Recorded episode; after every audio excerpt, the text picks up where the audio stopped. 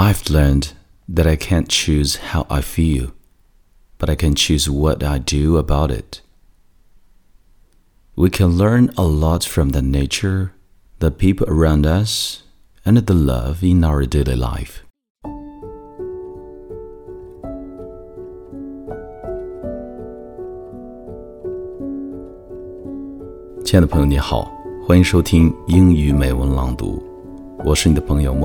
Phoenix。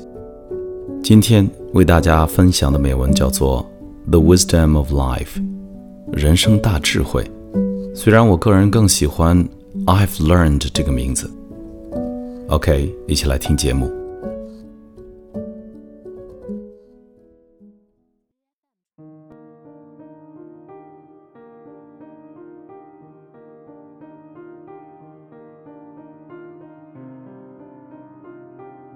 I've learned that sometimes all the people need is a hand to hold and heart to understand.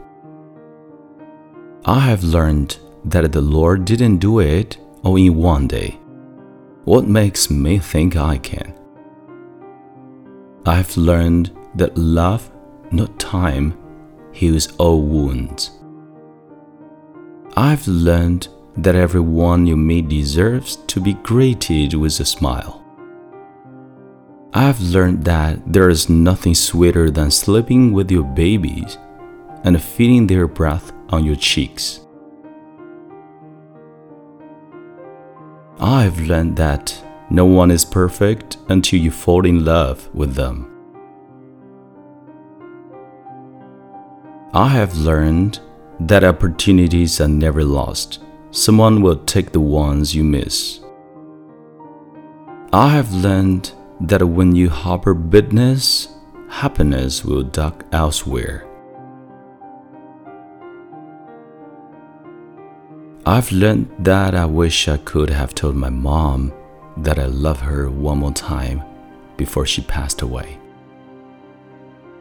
I have learned that one should keep his words both soft and tender because tomorrow he may have to eat them.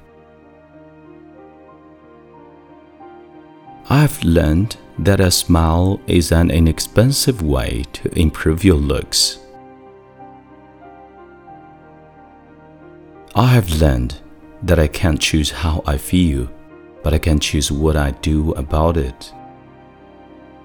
I've learned that everyone wants to stand on the top of the mountain, but all the happiness and growth occurs while you are climbing it.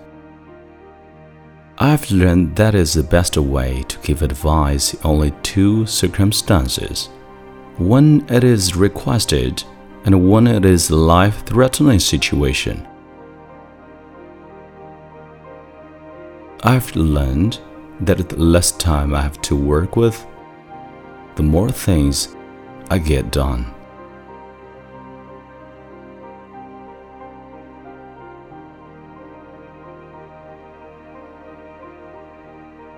你现在收听的是英语美文朗读，本期节目到这里就结束了，感谢你的收听，同时也欢迎你在微信订阅号搜索并关注“英语美文朗读”，来和我一起邂逅更多暖声美文。